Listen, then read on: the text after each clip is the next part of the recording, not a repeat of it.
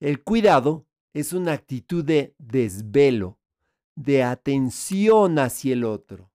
Es una actitud de preocupación y de inquietud, porque la persona que tiene cuidado se siente implicado, vinculado efectivamente al otro. Así podemos llegar a decir, ese niño es todo mi cuidado, es toda mi preocupación, ese jardín, esas plantas, son todo mi cuidado.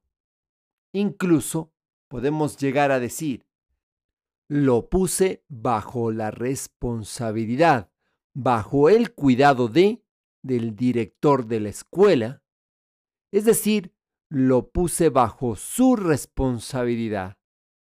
Te acompaña Mario Tapia Hernández y nuestras familias.